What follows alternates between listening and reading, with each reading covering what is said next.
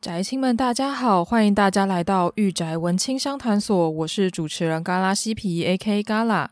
四月十六号的时候，我跟过期少年快报的 Chris 一起去参加了一个 Podcast 的活动，啊、那个活动呢叫做 Hodala 喝大卖造，地点是举办在公馆的 The Wall，也邀请了很多很大咖的 Podcaster 们，然后一起来尬聊。呃，原本我是没有接到这个消息，我完全要感谢 Chris，就是来邀请我一起参加这个活动，然后也因为这个活动呢，有办法去啊、呃、现场看到呃台通跟电话不加酱的 Live Podcast。那一场的 live podcast 的主题叫做“御宅如山”，那时候就看到哇，“御宅如山”这个主题，感觉嗯，就是跟御宅文青商谈所就是十分的呃有关联性。呃，不过呢，因为御宅文青商谈所是动漫画为主的频道嘛，可是呢，他们“御宅如山”的单元呢，呃，Gen 话不加酱跟台通他们主要是聊电玩跟游戏相关的主题，就从呃他们最近在玩的游戏啊，然后还有游戏带给他们的影响啊。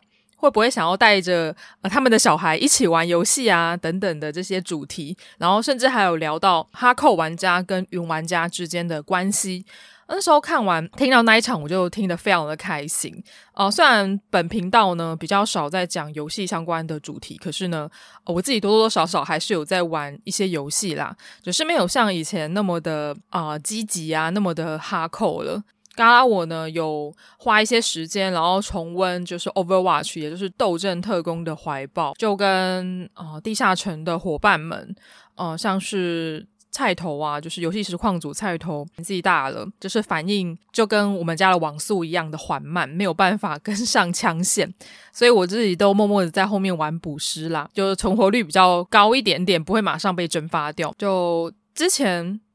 几年前呢。因为我非常的沉迷于 Overwatch，我还我还有去看他的电竞比赛。不过呢，因为现在开始做频道了嘛，也比较没有那么多的时间可以玩游戏了，所以呃，能玩游戏的时间变少了，可能就两三天，然后晚上打个几场就必须要下线了。我觉得这也是成长的一个过程吧，也是逼不得已必须做出的一个选择。像我身旁有很多喜欢玩游戏的朋友们，他们都说哇，他们的 Steam 呢，就是存了就是几十款、几百款的游戏，但是他们都没有时间玩，就光是上班累得半死，可能就只能花个一两个小时休息，然后就要洗洗睡了，哪还有时间可以挤出来玩游戏呢？有时候也会想想，哇，自己大学的时候呢，有很多的时间可以玩游戏，真的是很幸福呢。就真的奉劝宅亲们，假设你现在还有那个体力，还有那个动力的话，也可以好好把握这个黄金的时段，去珍惜你的娱乐的时光吧。就除了看动画、看新番、追《间谍加加九》跟孔明以外呢，也可以花一些时间去重温旧梦一下。然后也因为这一场活动呢，然后有跟呃电话不加酱的主持人有联系上了。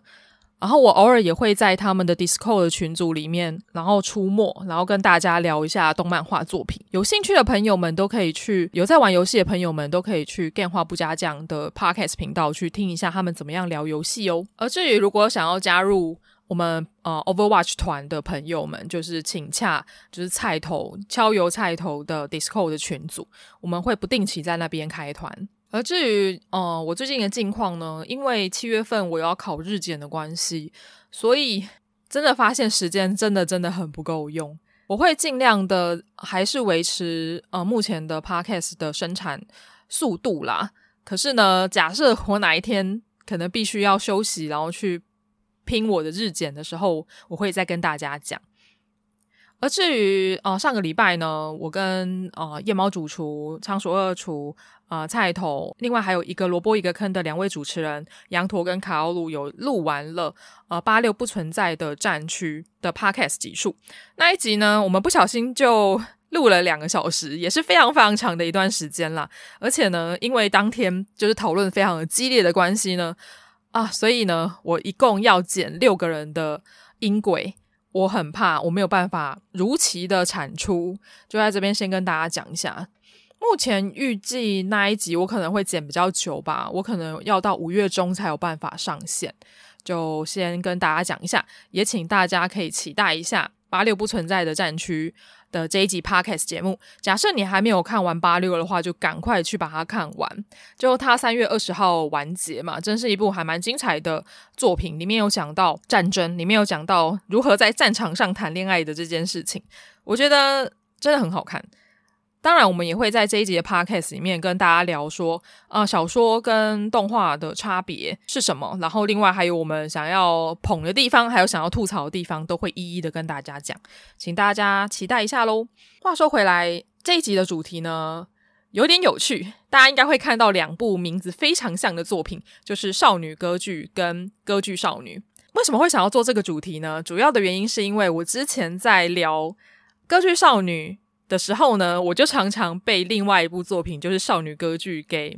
搞混。我那时候就分不出来到底这两部作品有什么样的关联，因为名字太像，就只是呃名词颠倒、倒换、倒置这个样子。我就很好奇，所以我就呃花了一点时间把少女歌剧找出来看。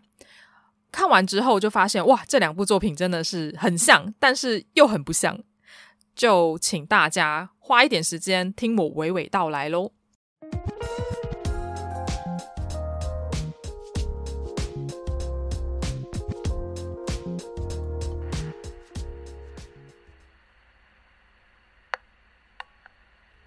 玉宅文青商谈所是个关注于次文化、流行文化、ACG、电影、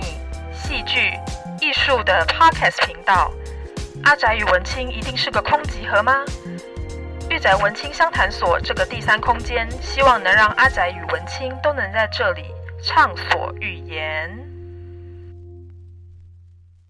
首先，先来聊聊少女歌剧《Review Starlight》这部作品。那这部作品呢，我觉得还蛮有趣的。少女歌剧《Review Starlight》是一部跨媒体的。制作企划，然后是由武士道公司跟 Neruke Planning 这个公司一起合作的呃企划作品。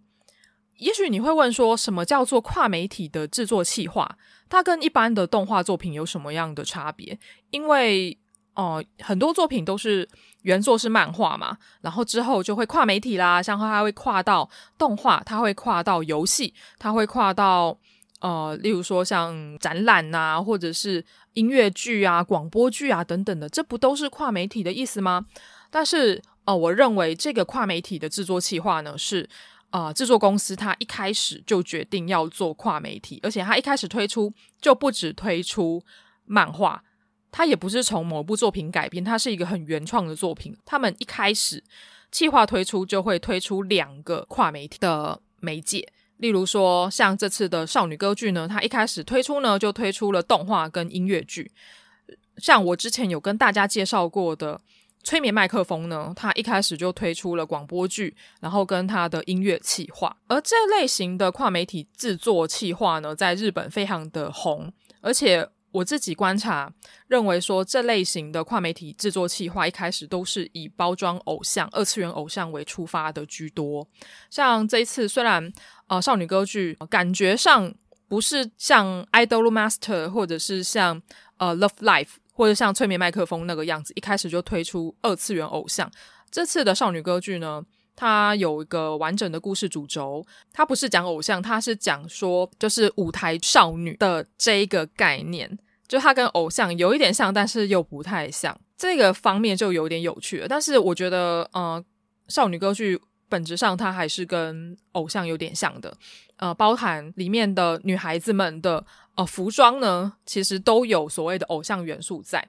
它是。结合军服再加上学生服的一个概念。如果大家可以去 Google 一下少女歌剧，可以看到里面的女孩子们，她们穿着的服装呢，上半身是军服，下半身是呃百褶裙，然后再加上靴子，肩膀会披上一个有点像中世纪国王贵族他们会有的那一种披风，旁边有羽毛，然后用绒布制成的那一种。披风就是非常的雍容华贵。服装设定呢，其实在很多偶像服里面可以看到，像呃三次元的偶像们，AKB48 里面有一些服装呢，就是跟这一种呃混搭型的，例如说像是学生服、水手服，再加上军装的这种造型有一点相似。我自己是先从动画开始入坑的，然后之后呢又去稍微看了一下他的舞台剧。我自己觉得舞台剧非常的有趣。如果平常有在看二点五次元舞台剧的朋友们，都可以去看一下呃少女歌剧的舞台剧。那先来讲讲少女歌剧它的故事剧情到底在讲什么好了。故事是发生在圣祥音乐学园这个学校里面，因为少女歌剧跟歌剧少女呢都是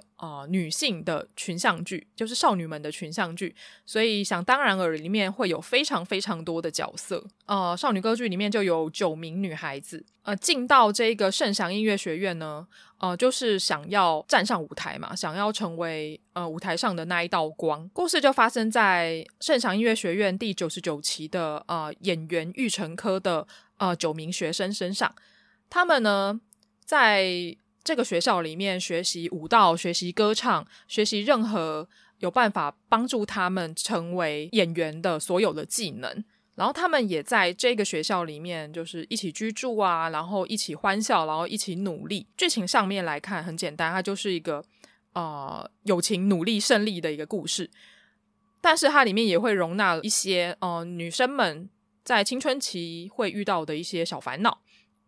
然后里面的九名学生呢，都非常的呃有特色。然后其中，嗯、我认为是比较像女主角的。也就是在海报之中常常站在 C 位的那一位呢，叫做爱城华恋。卡莲讲呢，她是一个非常可爱的女生哦，她就她是棕色短发绑两个小马尾的可爱女生，然后个性有点，我自己一开始看起来会觉得有点散漫，然后她对早起是非常困难的，然后她跟她的室友真宙呢是很好的关系，然后真宙就有点像妈妈这个样子，就不断的照顾卡莲啊，然后每天早上都会叫卡莲起床。我自己认为，卡莲讲他是如果在少年漫画里面就是一个非常标准型的主角角色，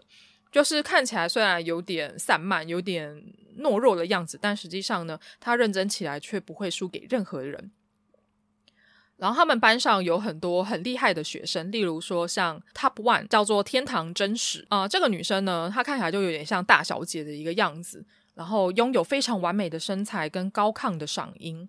而且她天赋异禀，常常会啊、吸引同学们的目光。她是一个精益求精、孤高的舞台少女，然后也是非常帅气的一个女生。然后这个班级的委员长呢，叫做新见纯娜。纯娜呢，她的外表呢，就是大家想象中会是那种。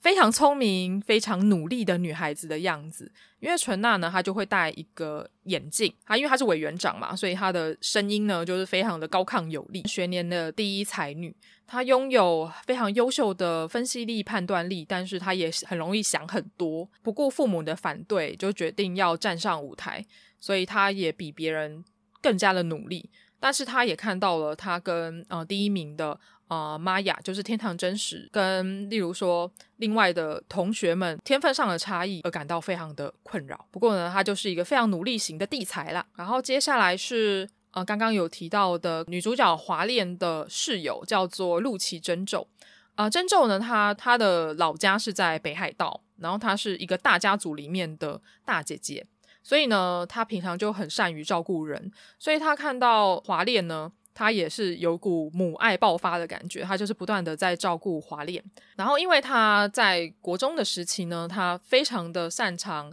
啊、指挥棒跟体操等动作呢，所以呢，他唱歌跳舞都非常的厉害。但实际上呢，他又有一点害羞，因为他成为了呃华恋的室友呢，他就被开朗积极活泼的个性所吸引。不知道为什么他们两个之间就。感觉上真宙就是有点透露出母爱，然后又有点憧憬，又有点喜欢华恋的那种氛围在。然后看到华恋跟其他的同学特别的好，他会也会有一点小吃醋。另外一寝的同学呢，就是大场奈奈。大场奈奈呢，她的名字很有趣，她的名字直接日文念起来呢，叫做台巴娜娜。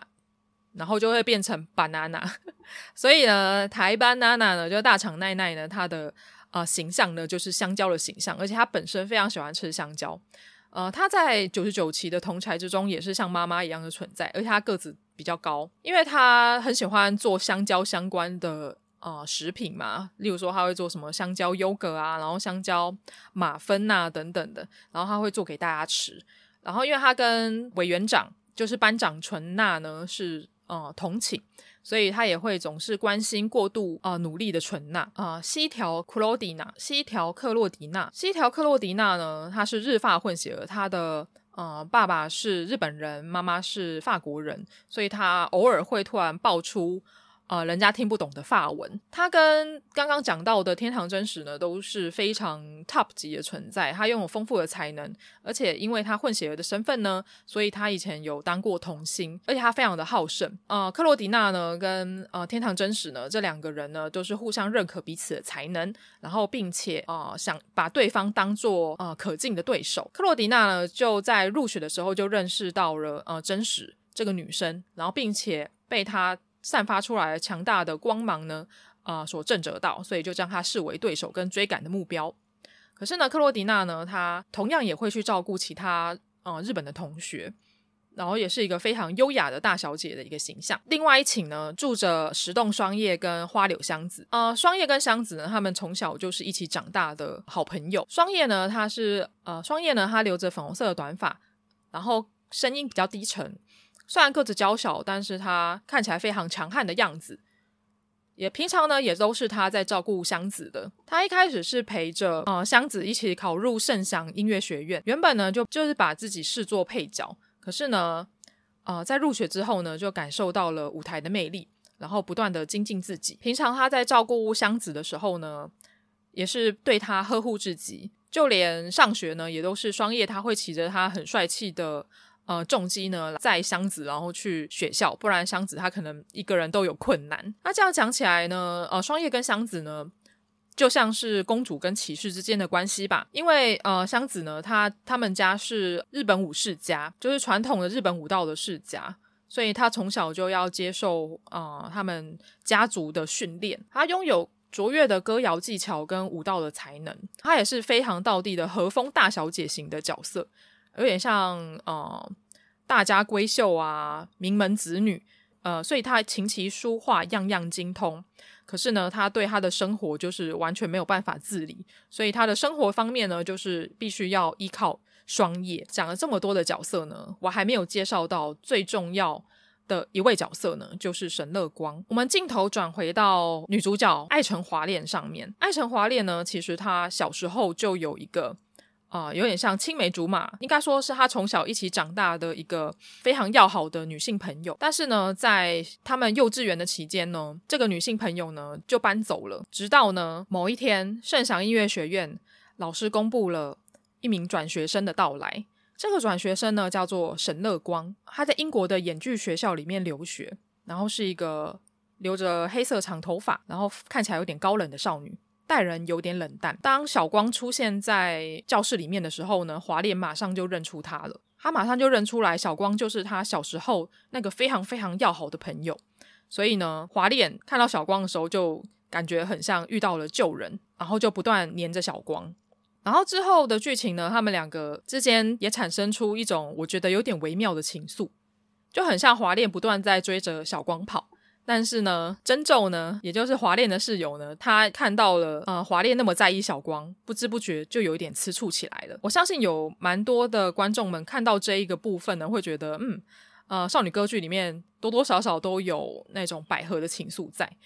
但是这种百合呢，又不是那种很明目张胆的告诉你说哦他们就是一对哦，但是它是保有一种可以让你想象的空间。介绍了这么多角色，我还没有介绍到。最为人所称道少女歌剧里面的重点，就是在少女跟战斗上面。也许你会问说，战斗要成为舞台少女的战斗方式，不就是展现她的演技，看谁跳得好，看谁唱得好，去争夺 C 位的位置吗？没错，但是少女歌剧没有大家想象中的这么的平铺直叙，她用一种物理上的战斗方式来呈现少女们如何争夺 C 位的一个位置。某天，爱城华恋呢，他的手机里面收到了一个邀请函。他的手机画面呈现出了长颈鹿，然后上面就写着邀请他去试镜的一个通知。之后呢，华恋就在学校里面发现了一个通道，通往一个地下的决斗场。走下去呢，是一个偌大的舞台。更不可思议的是，里面竟然还有一只长颈鹿。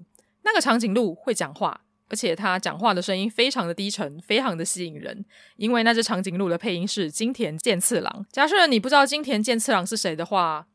那你可以去听听游戏王里面的海马社长，或者是去听听黄金神威里面的尾形百之助的声音，你就会知道金田健次郎的声音是多么的吸引人。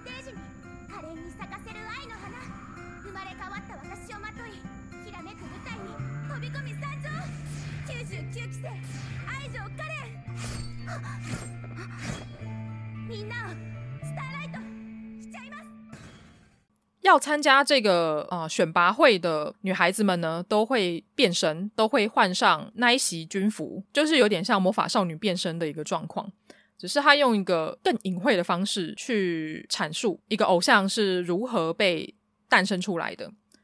首先，我们会看到一个红色的画面，就是滑链由上到下掉落的一个画面。然后后面会有日文字，就是“我在生产”的意思。这个“我在生产”是什么意思呢？因为它会有很多不同的画面剪接在一起嘛。一开始我们会看到这个“我在生产”的画面，然后接下来啊、就是会有那种工业制造的画面出现。然后滑链它头上有一个皇冠的法式呢，会被丢到一个铸造炉里面。然后之后，华恋变身，他穿着着呃战斗服出现，然后手上会拿着他的武器，然后他必须要跟站上舞台的女孩子们战斗。这个画面连接起来呢，一开始看到可能会有很多人不懂说，啊这个编剧啊，这个导演到底想表达什么？但是你仔细一看，就会知道说，哦、他是在讲一个偶像制造的过程。而这个偶像制造过程为什么要跟铸造炉一样呢？这边是我自己的一个想法，然后跟我自己的诠释。这个我在生产呢，是将一个女孩子，然后她从一个素人的状态，是一个很普通的状态呢，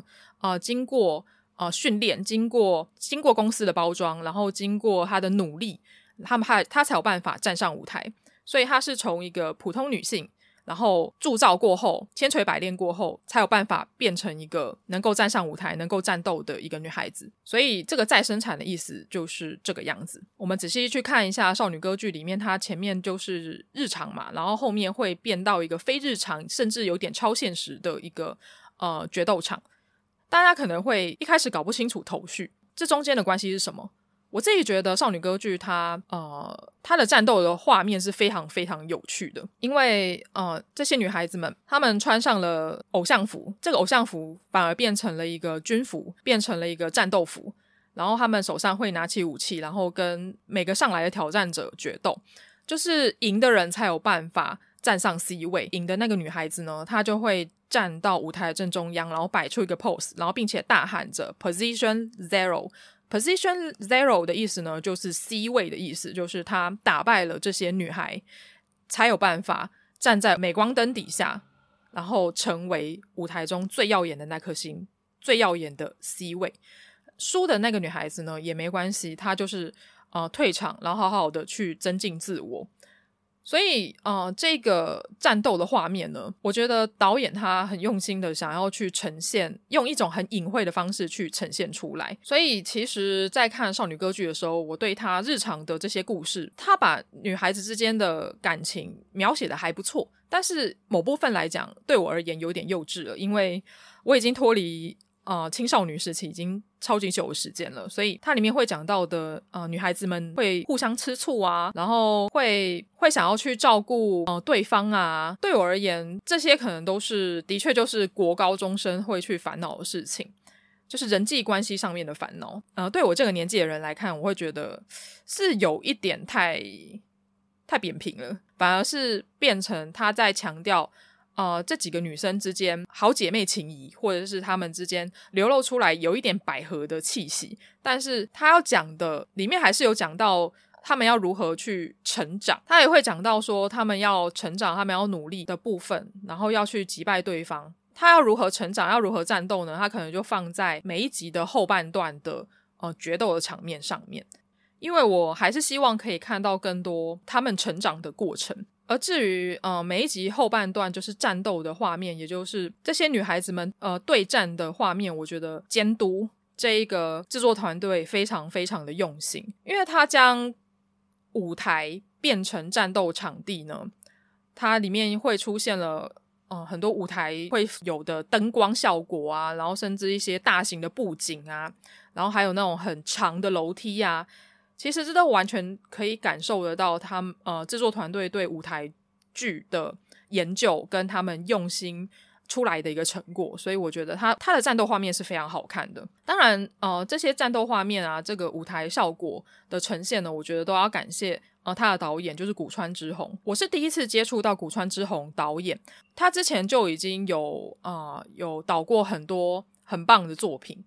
就大家有兴趣的话都可以去。啊、呃，认识一下这位导演，而且古川之宏呢，他是梶原邦彦的弟子。如果你还不知道梶原邦彦是谁的话，大家可以去 Google 一下《少女革命》，大家可以去 Google 一下《旋转吧，契尔冠》。我之前在我的 Podcast 的第一集最初始的那一集呢，我有跟大家介绍到《少女革命》这部作品。《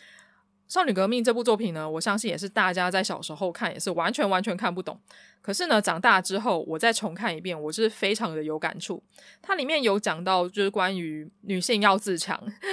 就不要就是不要一一味的依赖王子，有办法去拯救另外一个人。女性的强悍，然后跟他们要革命的事情，就完整的连结在一起。《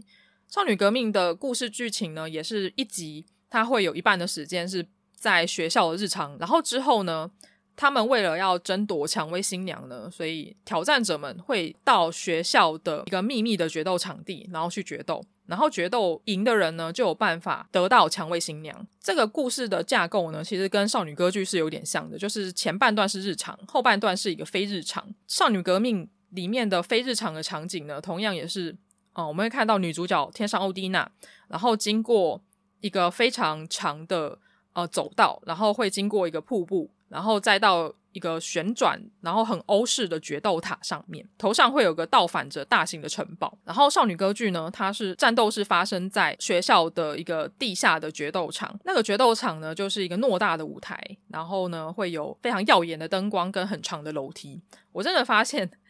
无论是几原邦彦或是古川知弘呢，他们都非常喜欢长楼梯。只是呢，在少女革命里面出现的是旋转型的长楼梯，在少女歌剧里面是舞台型的这种高低差很大的楼梯。他用这种楼梯呢，来呈现出决斗的那种很严肃的气氛，然后跟那种仪式感。在少女革命跟呃少女歌剧里面，他们穿女生们穿着的都是呃决斗服，也都是偏向呃军装风的呃一个设计，然后手上拿的也是。呃，西洋剑啊，或者是拿的是呃弓箭等等的，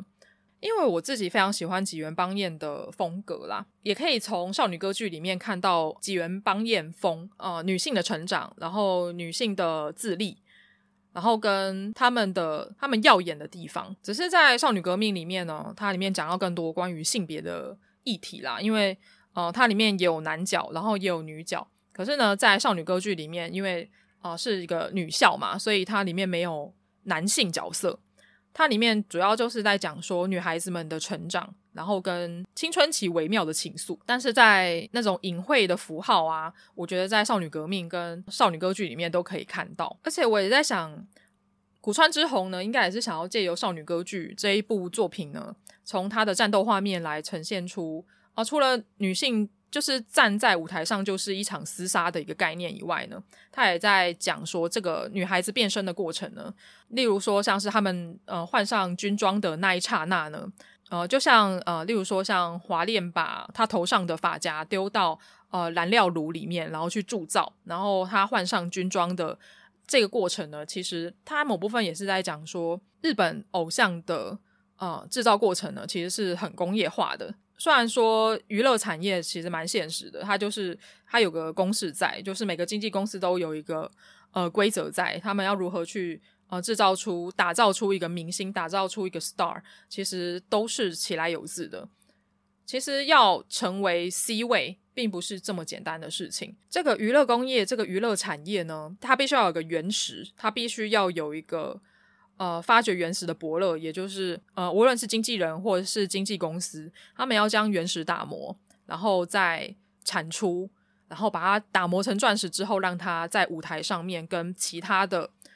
钻石们一一较高下。然后，当然最闪亮的那颗钻石，然后最闪亮的那颗星就会被发现，然后他就会成为 C 位，享受最多掌声跟灯光的那一个人就会出现了，就是一代天后的诞生。我很喜欢他用这么有点超现实，然后有点啊、隐晦，用那种看起来很不搭嘎的画面，但实际上他要讲的事情就是在讲偶像产业，就在讲如何打造一个明星的一个概念。我觉得非常非常的棒，也无外乎在二零一八年看到这部作品的时候，就是讨论度非常的高。不知道大家看完少女歌剧的想法是什么呢？呃，我自己。在他的战斗画面的部分呢，我会给到呃很高的分数，我会给他给到八分以上。但是他在日常的呃故事跟表现方面呢，我可能只会给到六。呃，原因我刚刚大概有讲过了，我相信。有很多喜欢看日常番，就是校园日常番或者搞笑番的朋友，可能不是很认同我这个评分方法。但是这个就是我比较啊龟毛吧，也比较主观的一个地方。因为我平常看的日常番比较少，平常看的校园番比较少，所以我希望可以在这部作品里面看到更深刻的。呃，角色的成长跟角色的关系，因为这个地方还是会有点想要吐槽说，里面有太多的女孩子的角色是为别人而活。我觉得，我觉得我想要看到的是这个女孩子她如何成为一代明星，或者是他们要如何努力成为 C 位的这个过程。因为里面有太多角色，有点像是为了要里面有太多的角色是有点像是我没有另外一个角色就不行，我一定要照顾好他。我的人生的意义就是要照顾另外一个人，这个对我而言是会稍微有点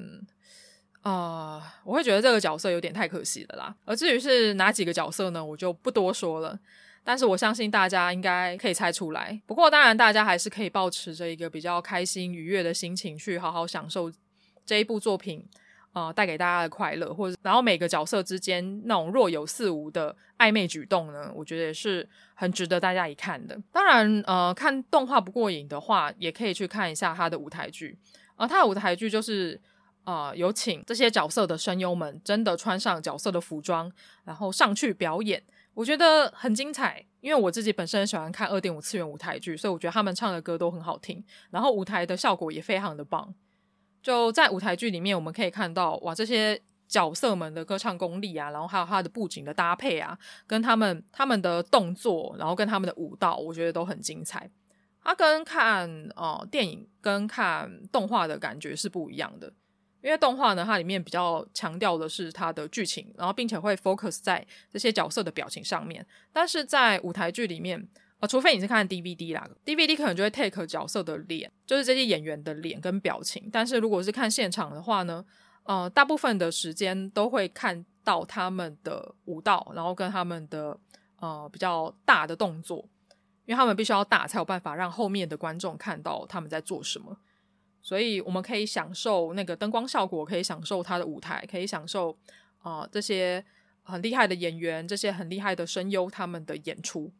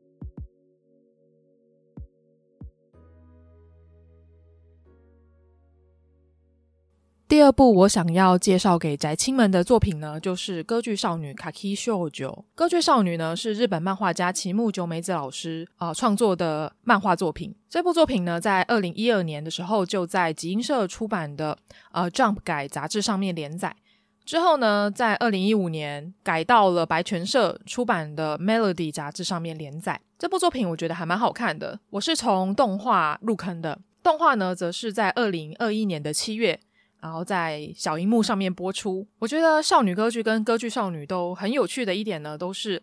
呃，它的主角都是女生们，所以它是少女群像剧。然后里面又有校园，然后跟呃女性追梦，要成为呃舞台上面最耀眼一颗星的一个设定。可是呢，呃，就故事的本质上面而言，又有极大的差别。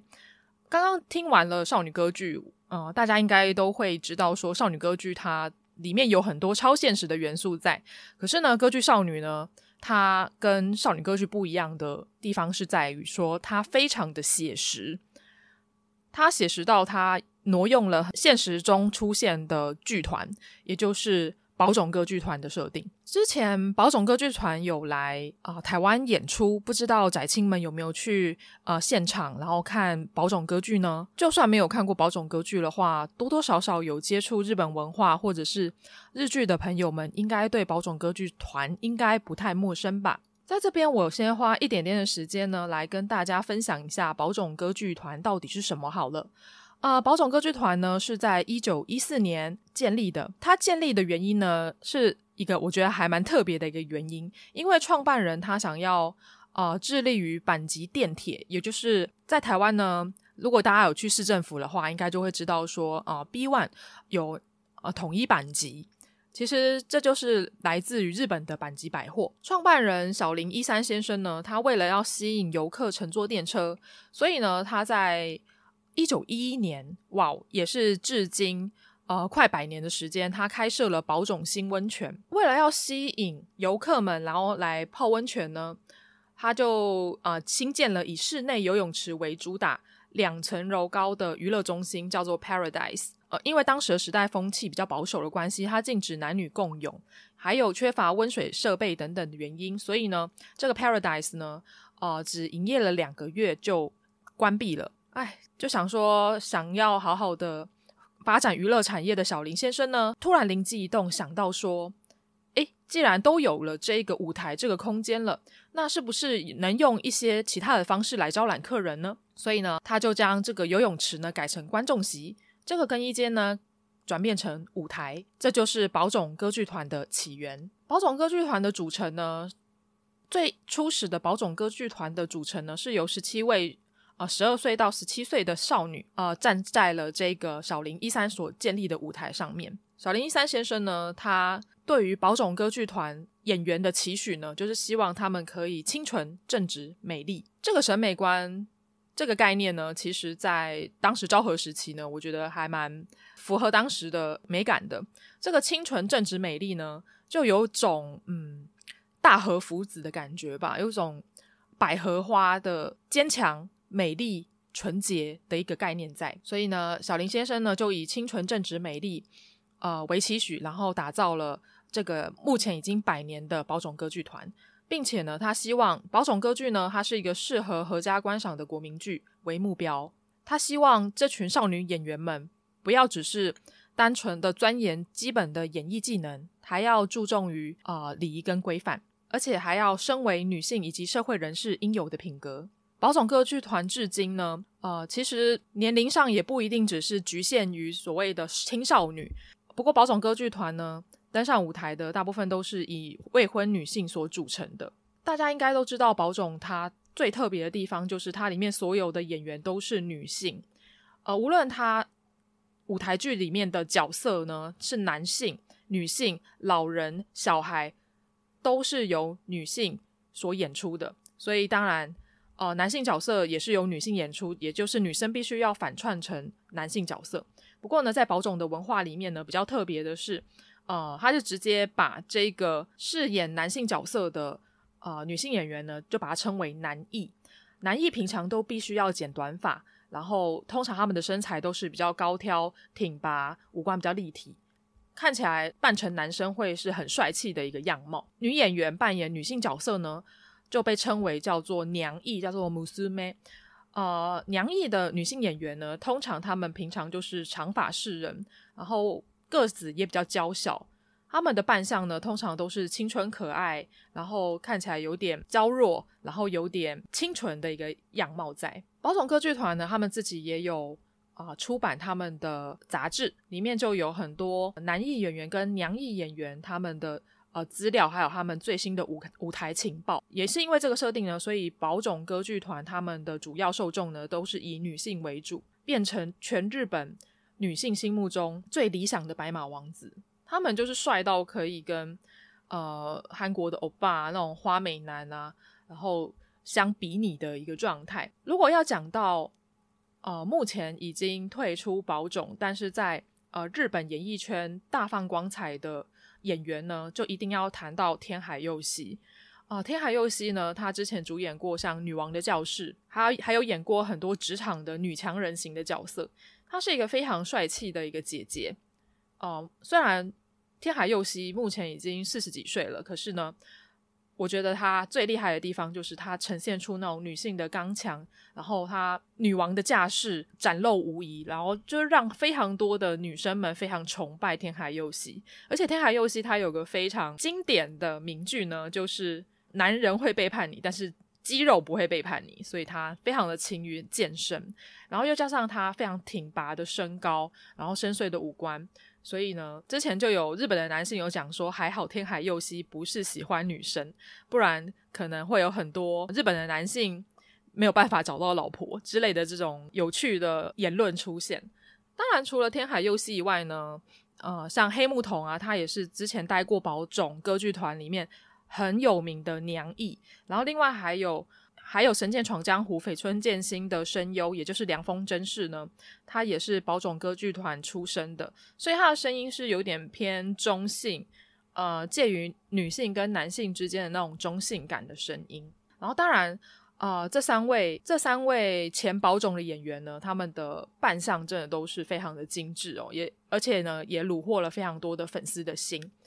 宝冢歌剧团，因为它的人数众多嘛，所以它同样也有分组的制度。呃，它分成花组、月组、学组、星组跟昼组，以及最后一个就是专科。这每一个组呢，都有不同的专长跟专精的地方。像花组呢，他们是以华丽的风格跟整体性博得人气；月组呢，它是以细腻的群众剧为传统，而且也经常上演一些大型的作品；学组呢，是以传统的日本剧见长。新组呢，则是擅长古装类型的剧嘛。咒组呢，是现代跟时代的风格，而且呢，他们也有魄力十足的合唱。专科比较特别，它通常是不属于特定的组，它有点像是支援 support 型的呃一个组别，然后也是由资深的团员组成的，有点像是大大大大前辈的一个概念在。假设还没有认识宝冢，或者是还不懂宝冢魅力的宅青们，也可以上网去找一些影片来看，你就可以看到哇，它里面的非常大型的舞台啊，那种歌舞剧啊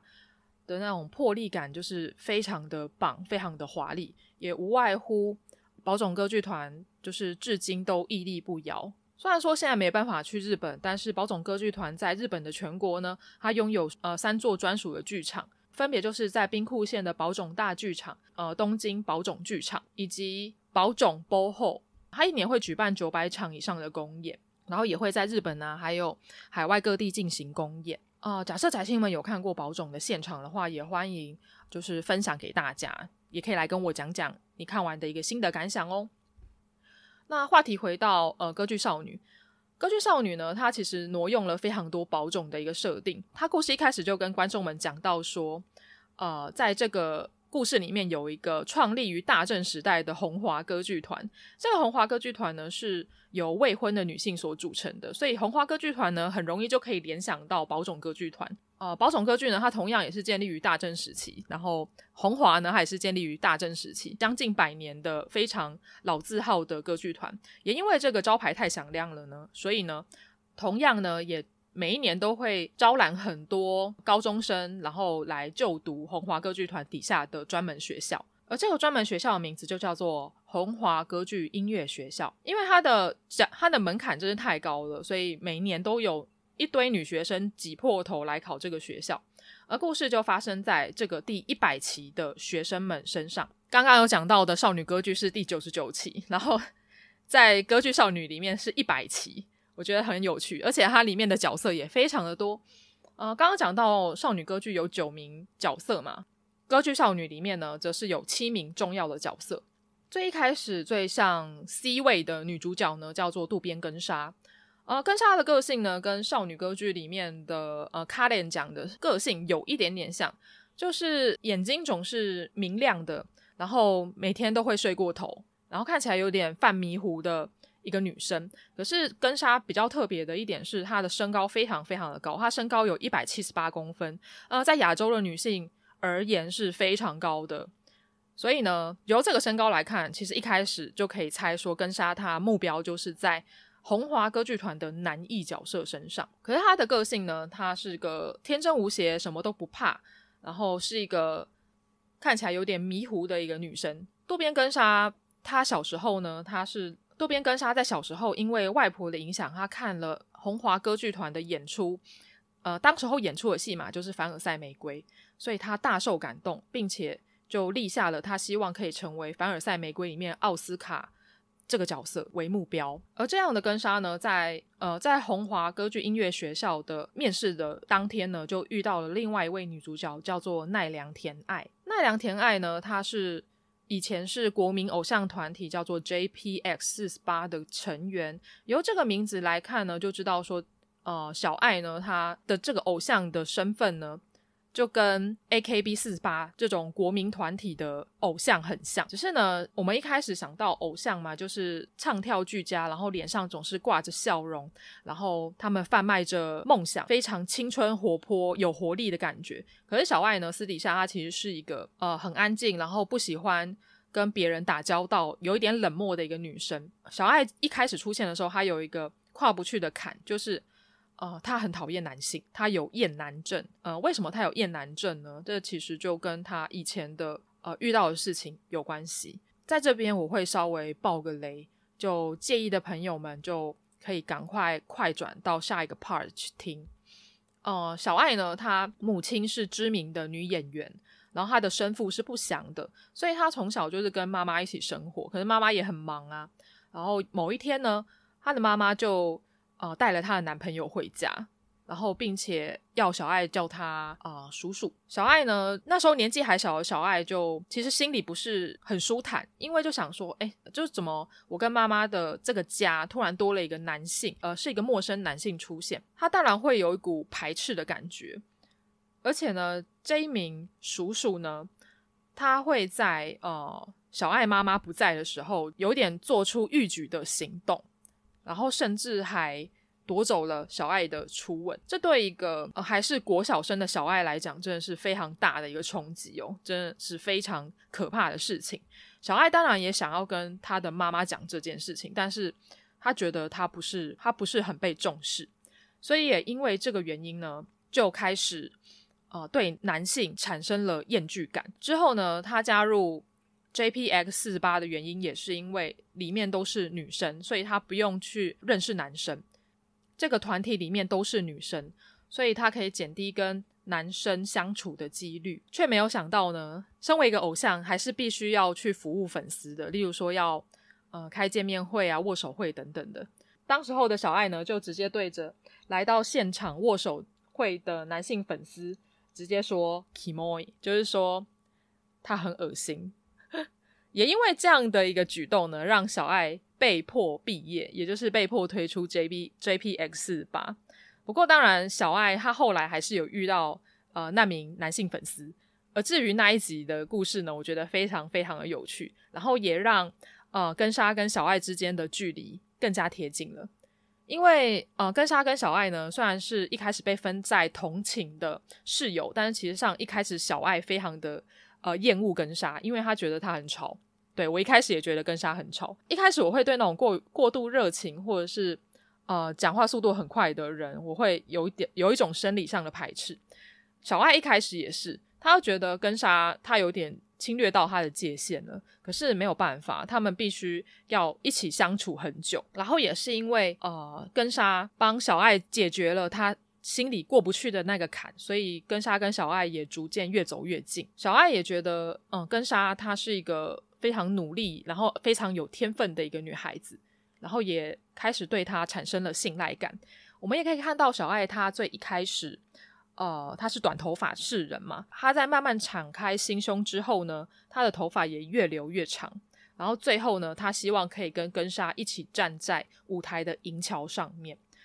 呃，什么是银桥呢？银桥就是。呃，在宝冢歌剧团里面，它在舞台的前方会有一个空间，它是可以让演员站在那个银桥上面。那个银桥呢，也就是聚光灯打下来最耀眼的那个点，而且呢，也是离观众最近的那个点，被称为银桥。所以小爱她之后就希望可以跟根莎一起站在银桥上面。除了两位女主角渡边根莎跟奈良田爱之外呢，呃，第一百期的学生里面还有很像委员长的一个角色，也就是像班长型的角色，非常认真的角色呢。他的名字叫做山本沙和。然后还有一个呃，跟根莎一样，目标是男艺 Top One 的女孩子，她叫做星野薰。啊、另外还有山田彩子。才子呢，她是一个看起来很文静，然后歌唱功力非常好的一个女生。只是呢，因为她总是有一点唯唯诺诺的。可是呢，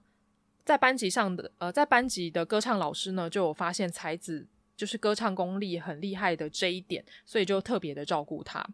然后另外还有双胞胎泽田千夏跟泽田千秋，就除了一百期的。呃，一年级新生呢，里面还有非常严格的学姐学妹制度，所以呢，学妹呢必须要待在学姐身边，好好的学习，然后也要去呃打扫舞蹈教室啊等等的。其实这边可以看得出来，日本学校里面非常严苛的学长学弟制，或是学姐学妹制，因为他们必须要技艺传承嘛，所以呢，他也是希望他们的下一代努力的去达成他们的目标。所以呢，这些学姐们也都很严厉。最后，我想要跟宅青们分享的是，为什么我会推荐《歌剧少女》这一部作品？它好看的地方又在哪里呢？《歌剧少女》呢，呃，是我认为齐木久美子老师她非常用心在刻画女生们的呃成长历程，然后还有她们在成长过程之中会遇到的烦恼。呃，之前我在前几集 Podcast，也就是在讲二零二二年这本漫画真厉害，呃，女生榜的榜单，我跟嘎布拉嘎也有聊到这部作品，因为歌剧少女呢，她有入围这本漫画真厉害二零二二年女生榜单的前十名。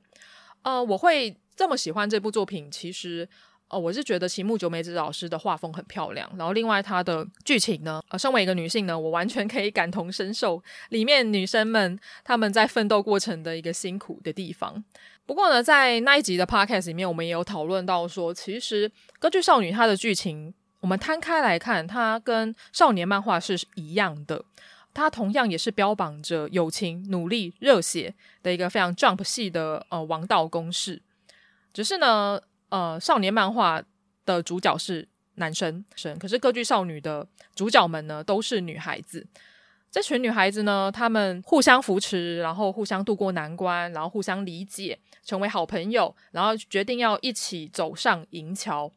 这些都是非常感人、非常真挚的友情的展现。只是问题是呢，这群女生们，她们同样也存在着一种竞争关系，因为呢，红华歌剧团。呃，舞台上面，呃，舞台银桥呢的 C 位永远只能一个，呃，男艺一个，娘艺一个，所以呢，他们必须要去竞争，要挤破头才有办法站上 C 位的那个位置。所以它同样有友情的地方，也有竞争的地方。我觉得这就是这部作品写实的部分。就拿我们女主角顾渡边根莎来讲好了，我一开始觉得根莎是一个有点吵的一个角色。然后又加上她的声优是千本木彩花，千本木千本木彩花，她之前配《B Star》的学姐嘛，就是兔兔学姐，其实是一个比较柔弱的一个女生，然后声音也比较偏高。可是她在配渡边根莎的时候呢，她呈现出两种不同的声线。第一个就是根莎一开始那种迷迷糊糊，然后小天真、小可爱的声线。但另一部分呢，根莎一认真起来，变成男一角色那种低沉的声线也非常的吸引人，所以也会让观众们更加期待根莎他成为奥斯卡的那一天，一定会非常非常的帅。比较有趣的是渡边根莎这个角色，因为在歌剧少女里面，每一集动画呢，呃，都会去讲一个角色的心路历程跟他背后的故事，而渡边根莎背后的故事呢，就是在讲说根莎小时候他呃很喜欢歌舞剧。他每天都跟青梅竹马练歌舞伎，他非常喜欢歌舞伎里面祝六这个角色，他希望有一天可以站上舞台成为祝六本人，这个是他一开始的梦想。可是呢，随着年纪增长，他却发现说，诶，呃，其实日本的传统的歌舞伎呢，它是有性别限制的，小孩子无论男性或女性都可以登上舞台，可是当他们只要到了青春期，脱离了幼童的时期呢，女生就没有办法再登上舞台了，这就是非常血淋淋的性别的差异吧。所以这个事情对根莎她的影响非常的大，因为她知道说她永远都没有办法成为祝六，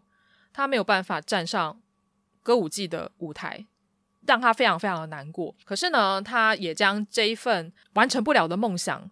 把它转移到了红华歌剧团上面。他希望他成为不了助六，但是他可以成为奥斯卡，增加了他想要成为奥斯卡的决心。明明就是有歌舞伎天分的一个天才少女，问题是她就是败在性别上面。假设我是男生就好了，跟莎这样想，但是他就是没有办法，他就是因为生理的性别，然后没有办法达成梦想。可是呢，他同样还是可以去完成另外一个梦想，所以他考上了红华。凡尔赛玫瑰呢，是呃红华歌剧团里面非常重要的一个戏嘛。里面的主角奥斯卡呢，他就是生理性别是女生，可是他都是以男装示人，他是非常棒的一个男装丽人角色。所以我就觉得，嗯，渡边根莎的一开始的这个设定非常的有趣哦。他从一个哦、只能接受男性的舞台，变成了一个只能接受女性的舞台。可是他在这个女性的舞台上面可以成为男生，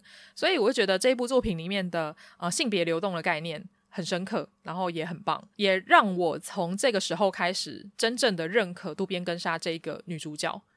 也希望可以看到她成长变成奥斯卡的那一天，我非常非常的期待。像每一个角色，他背后的故事，我觉得都很精彩。例如说，像呃才子啊，他一开始对自己非常的不自信，然后也会因为其他人对他身材的批评呢，呃，让他备受打击，所以他开始节食，然后开始减肥，对身体都非常非常的不好。呃呃，催吐它一开始是根源于一个罪恶感上面，就是你认为你吃太多了，你会变胖，所以你身材会变不好。的那种负罪感呢，会导致你想要把食物给呃吐出来。这其实吐出来的时候呢，就会灼伤呃人的食道嘛。这其实呃对人类的身体长久而言是非常非常不好的事情。可是才子呢，当时候就啊、呃、受限于这个痛苦。从这个地方就可以知道说啊、呃，青少女对身材的要求跟渴望，因为他们希望可以在。别人心目中成为更好的自己，所以他只能用这种有点自虐的方式来虐待自己的身体。因为我相信众多女性们总是会把我想要变瘦、我想要减肥、我想要变漂亮挂在嘴边。当然，有些人会用比较正常的方式、比较健康的方式去执行，例如说用一些饮食法啊，或者是用呃运动啊、去重训啊等等的方式。只是这个方式它比较缓慢，因为减肥嘛。通常很难一蹴可及，它必须是一个长期的一个规划，所以呢，就有些女生没有办法等那么久，他们就会用一些比较激进的方式，用一种希望可以达到快速成果的方式去减肥。但这种减肥方式通常都会伤害自己的身体。我们从三田才子这个角色身上就可以看到这种伤害。所以呢，才子呢，他虽然减肥成功了，但是他也没有办法好好的唱歌了，甚至呢，他还萌生了想要退出红华的念头。当然，他身旁有很多爱他的同学们，然后爱他的老师，然后把才子劝回来。他也了解到说，对自己身体负责是啊、演员很重要的一课。这个是我从三田才子身上学到的。但是在所有的角色里面呢，我最喜欢的背景故事呢是星野薰的背景故事。刚刚一直没有提到星野薰，星野薰他跟渡边根莎一样，目标都是男艺的 Top One，只是他的身高没有像根莎那么高，然后他看起来有点呃，他是留着金色长头发，有点大小姐型的一个女生。为了要考进鸿华歌剧学校呢，所以呢，她国中时期都是撑伞上学。一个国中生撑伞上学，总是会被啊、其他的同学议论纷纷嘛。但是她也不是很在意其他人的想法，因为呢，她的目标就是我要成为鸿华的 Top One。小薰她的呃成长背景也很特别，因为她的家人，他的呃无论是外婆啊或是妈妈都是红华出身的，而且他的外婆还是红华歌剧学校呃非常优秀的优等生，然后并且加入呃红华歌剧团之后呢，就成为了娘役的 Top One，所以呢，他也将这个期待呢放在勋身上，勋也希望可以回应他家庭的一个期待，所以他非常努力的在锻炼自己，非常注意自己的身材保养。然后直到呢，他在公车上面遇到了另外一个男生，呃，那个男生呢，他是棒球队的呃队员，只是他常常坐冷板凳。他的同学们总是会非常羡慕那个男生的哥哥，因为那个男生的哥哥呢是非常优秀的棒球选手，所以呢，这也让棒球男孩呢心里留下了一个不可磨灭的阴影。薰跟那位棒球男孩在公车上相遇之后呢，呃，开始聊天。才发现说，哦，原来他们两个都是一样的，都是要背负家族的期待，然后并且会被别人所比较的一个状态，所以反而呃呈现出一种惺惺相惜的感觉吧。然后并且他们也一起许下了约定，就是勋他未来要考上红华，然后成为啊、Top One，并且在银桥的 C 位正中央闪闪发光。而那个男生呢，就跟勋约好了，他要站上甲子园。所有高校生棒球社的目标，也就是甲子园，他们就一起立下了这个约定。当然，故事的最后，他们两个在接触之后呢，就是迈向了一个纯爱的走向，两个人也逐渐萌生好感。可是因为一些事情呢，他们最终没有办法在一起，他们最后分开了。正当我要觉得，呃，故事会画下一个句点的时候呢，勋考上了。红华歌剧学校，他某天走在街道上面，他看到了橱窗里面的电视机播放着甲子园的消息。他看到了那个男生的身，他激动的大叫。虽然他们没有在一起了，可是呢，那个男生在公车亭留下了一段话，然后也是因为那一段话呢，让我哎哭到一个不行。就是虽然他们两个没有在一起了，但是在遥远的彼方呢，他们还是。心心相印，他们还是会为彼此应援加油。我就觉得哇，这一集真的是我心目中纯爱的巅峰啊，真是非常非常的感人，就是感动到我都流泪了。就我一直以为我现在已经没有办法因为这种校园纯爱剧所流泪了，但是我觉得啊，勋、跟那位棒球男孩之间的故事真的非常非常的感动。就啊、在公车亭相遇。然后之后分别，但是呢，重回公车亭之后呢，他就看到了那个对方留给他的一个讯息，并且在心中为彼此加油。这种感觉是非常深刻的。就虽然并不是大家心目中的所谓的 happy ending，也就是他们两个并没有在一起，这种分离，但是彼此还心系对方的情感呢，反而是最真挚的。我也很期待说，呃，《歌剧少女》的第二季可以赶快出来啦，我非常的想看。所以这部作品呢，呃，我自己在我心目中给到非常高的一个分数，我会给到啊八到九分。然后当然呢，呃，制作组在制作这部动画的时候非常的用心。它除了 OP 很好听以外呢，它的 ED 呢，呃，它会依照每一集出现的角色故事呢做改变。例如说，嗯、本集的故事呢是以根莎跟小爱为主角的，那他的 ED 呢，他 ED 的主角呢也会变成了根莎跟小爱，而且呢，ED 的歌曲呢都是由声优，然后以就是像我们在看宝冢歌剧或是歌舞剧的时候的那种声乐的唱腔来唱，我自己非常喜欢这种感觉，而且啊、呃、ED 的动画呢也呈现出一种很昭和式的 复古的风情。我觉得非常的华丽，非常的漂亮。听 ED 的时候，我是没有跳过的啊、假设有追呃歌剧少女的朋友，也建议可以去比较一下每一集的 ED 不一样的地方。我觉得这是制作组留下一个很可爱的小彩蛋。